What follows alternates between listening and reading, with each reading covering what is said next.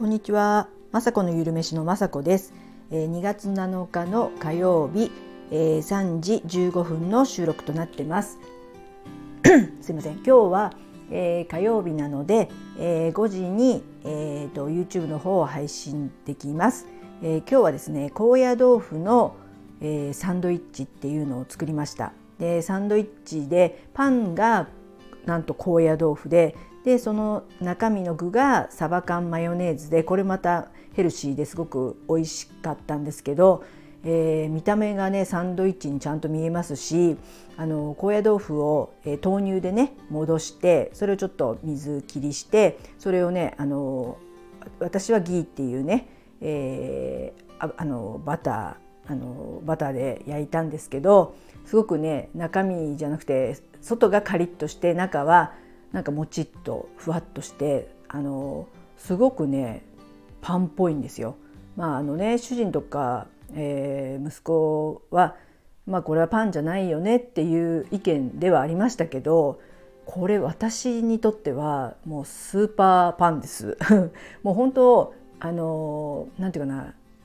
軽い感じというか、まあ、私もパン嫌いじゃないですし、えー、パンも大好きなんですけどまああのねグルテンフリーっていうかあんまりパンをね食べ過ぎないようにしたいなと思う時とかカロリーがねあの多分糖質がすごく少ないねパンになるのでやっぱりね気軽に食べれるっていうことでは高野豆腐めちゃくちゃ面白いじゃないですか。でね結構あのパリッと焼くのでやあのそれだけで食べても美味しかったですしまあなんならねあんこつけたりとかジャムつけて甘くして食べても美味しいなんちゃってパンではありますけどすごくねこれ高野豆腐の、まあ、新しい食べ方として全然ありだと思いました。はいあのね高野豆腐って何回も言ってるんですけどうちの子供とかはあの小さい時からねスポンジみたいだし煮物にしたりして食べないんですけどあの、まあ、息子はねそれ煮物とかよりもすごい美味しいって言ってましたしあの唐揚げもね高野豆腐の唐揚げ美味しいんですけどこのねあの高野豆腐のパンも面白いし意外に簡単にねあの染み込ませれば豆乳を染み込ませてねそれを焼くだけなんでで戻りますのでねすごくね美味しい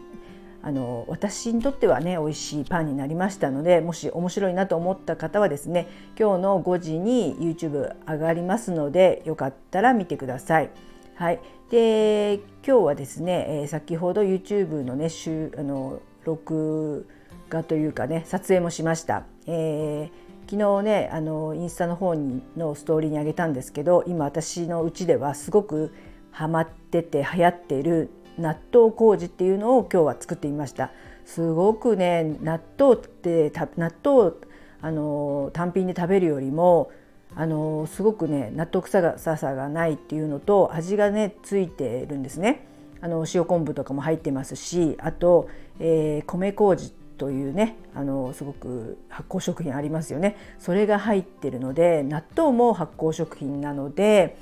ダブル発酵という形ですごくね腸にいい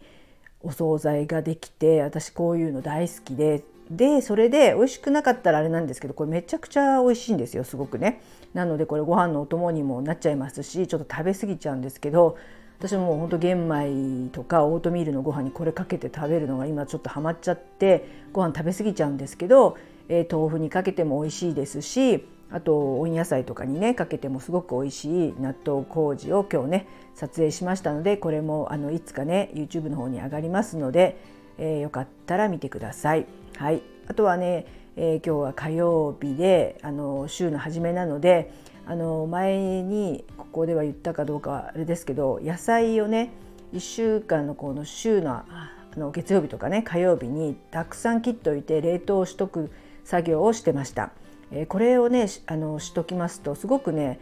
えー、これからね平日あと残り4日間とかが4日分あと3日か火水木金4日間がすごく楽になるので、えー、玉ねぎ人参小松菜あとしめじとかえのきとかきのこ類を切ってあのジップロックに入れてまあ冷蔵でもいいんですけど、まあ、冷凍しちゃうんですね私は。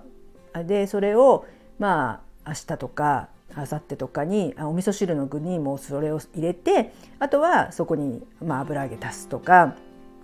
と今日は、えー、それあの前のね前回先週の冷凍野菜があったのでそれをもうひたすら炒めて肉を入れてチャプチェっていうね、えー、料理を作ったり何でもなんかね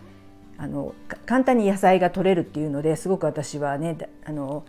あの大好きというかねこれがないともうねあのね台所に立ってもねあの疲れてる時にまたねあそこそこから野菜を切るの切るのが本当にねあの疲れちゃう時とかはねあの面倒くさいのでこれを作っておくと私が楽なので先ほどね、えー、スタンド FM のあのフォロワーさんフォローされフォローしてる方のね、えー、あの配信をね聞きながらひたすら野菜を切るっていうのがね最近すごくね楽しいです。前はねこう何の音楽もなくてなんかもうこれやっとかなきゃっていう義務感でよく切ってたりしてたんですけど今はこういった時にあのねフォローしてる、配信者の方のスタイフを聞きながら野菜を切ってるとすごくね楽し楽しくそういったね家事ができるので一石二鳥だしすごくね今私の生活の中でスタンド FM はすごく結構入ってきてるというかあの動画でね見たりとかもしたい YouTube とかも見たいんですけどどうしてもいろんなことをしてたり家事をしてたりするとあの、ね、耳で聞くっていうのは本当にいいなと思思いますし、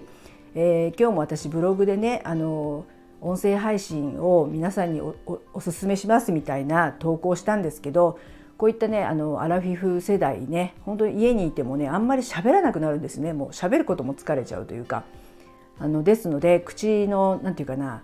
口角下がっちゃったりとか本当に滑舌も悪くなりますしなんかね筋口の周りとかの筋肉が落ちちゃう気がするのでもう本当ねそのあの筋肉を下げないためにも毎日配信した方がいいんじゃないかともう最近は思ってます。本当あのねあの誰得の情報とかでもないですしためになるお話でもないんですけど自分にとってはねあの日記のようになってますし、えー、ね、これを聞いてあの、ね、楽しいとかでもないかもしれないんですけど自分があの、ね、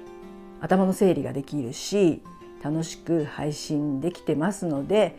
まあ、よかったら聞いてね帰ってくださいっていう感じですかね。はいそんな感じで今日ね、えー、夕方5時に YouTube あげます。はいあのよかったらねそちらの方も見てください。ではね、えー、最後まで聞いていただきありがとうございます。まさこのゆるめしのまさこでした。